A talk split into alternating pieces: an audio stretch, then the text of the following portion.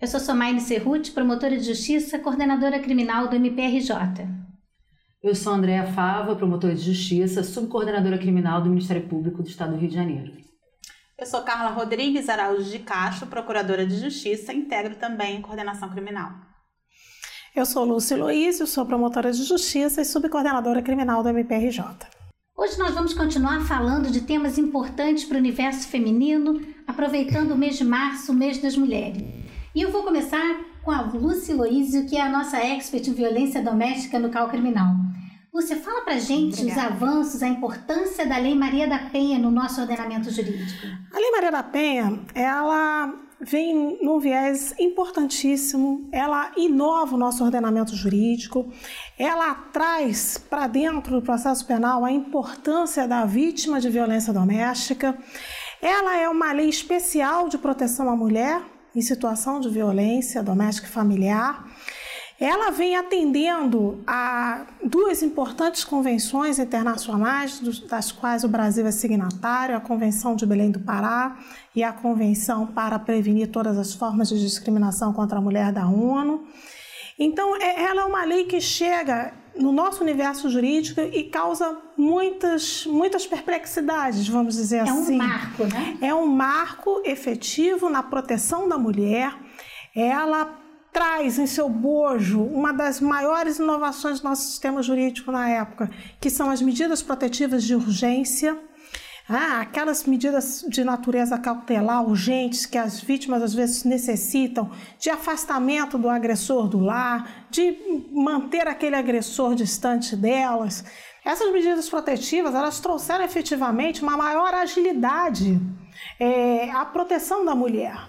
A mulher, quando realiza um registro de ocorrência da violência que ela sofreu, que ela está sofrendo, ela já na delegacia, ela já se manifesta é, com relação a essas medidas protetivas, o desejo dela de vê-las deferidas. E essas medidas protetivas têm uma tramitação mais séria, né? Então, isso tem que chegar rapidamente ao juízo competente para que possa analisar e, na maioria dos casos, essas, essas medidas elas são deferidas sim para a proteção da mulher e são bastante eficazes para interromper uma situação de violência doméstica e familiar contra a mulher. Aqui no Rio de Janeiro a gente tem inclusive um método mais rápido, né?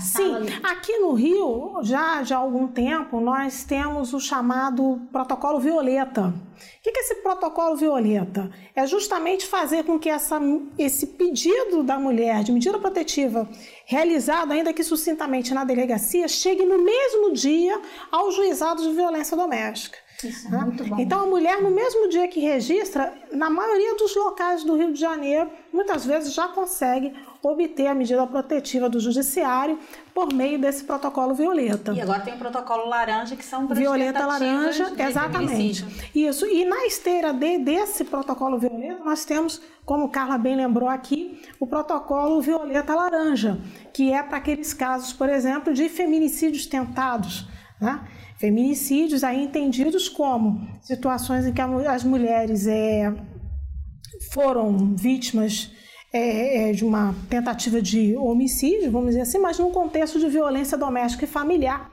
que aí recebe essa nova nomenclatura de feminicídio. Excelente, muito bom. É.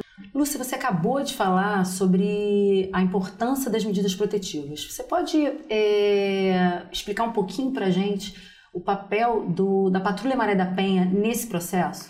A Patrulha Maré da Penha chegou aqui no estado num excelente momento.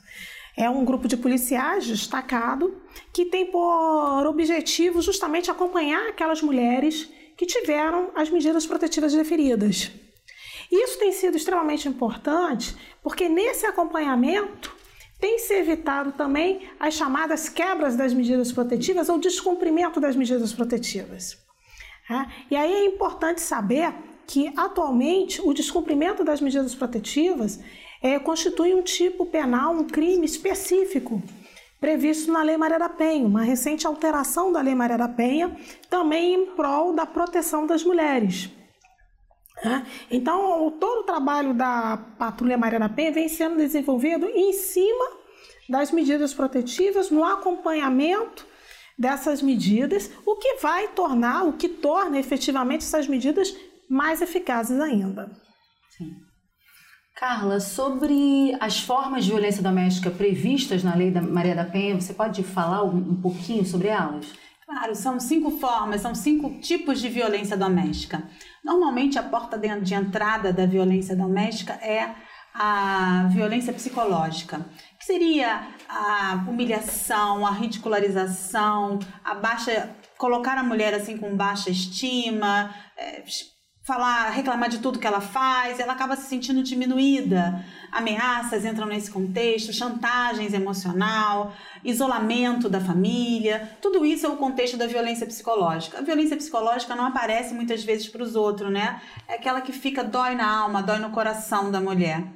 E isso vai progredindo, porque a violência doméstica ela não para, ela só vai num, num ciclo, numa escalada cada vez maior.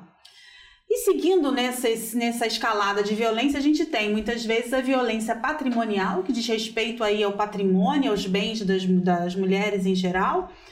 Pode ser furto, pode ser apropriação do, de patrimônio como casas, como joias, como dinheiro, destruir objeto, muito comum hoje em dia pegar o celular da mulher e quebrar por conta de ciúmes, muitas vezes usando essa desculpa, mas isso é uma violência patrimonial. Rasgar roupa, jogar maquiagem no lixo, joia, isso é uma violência patrimonial.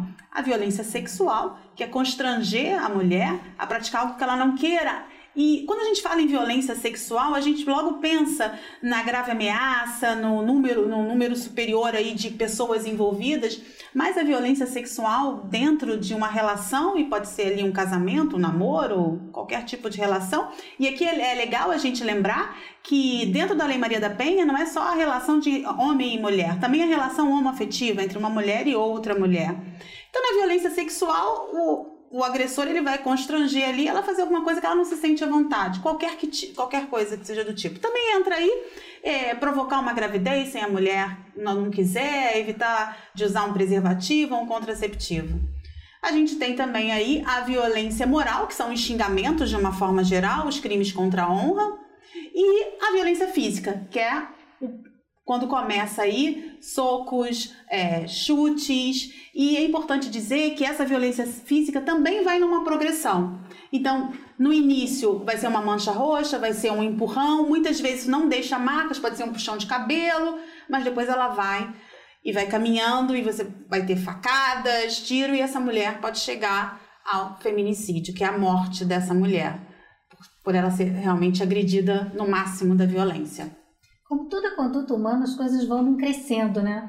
O ideal é que as coisas sejam paradas nesses momentos iniciais, mas é importante conhecer essas fases, porque às vezes as mulheres podem notar entre as suas amigas, entre as pessoas da família, situações dessas para poder já intervir e evitar essa escalada dessa violência. Né? Oferecer ajuda Isso. quando a gente vê e pedir ajuda se a gente está sofrendo a violência. Isso é muito importante. E lembrando temas... sempre que os abusos se eles não forem efetivamente paralisados, a tendência é que eles aumentem.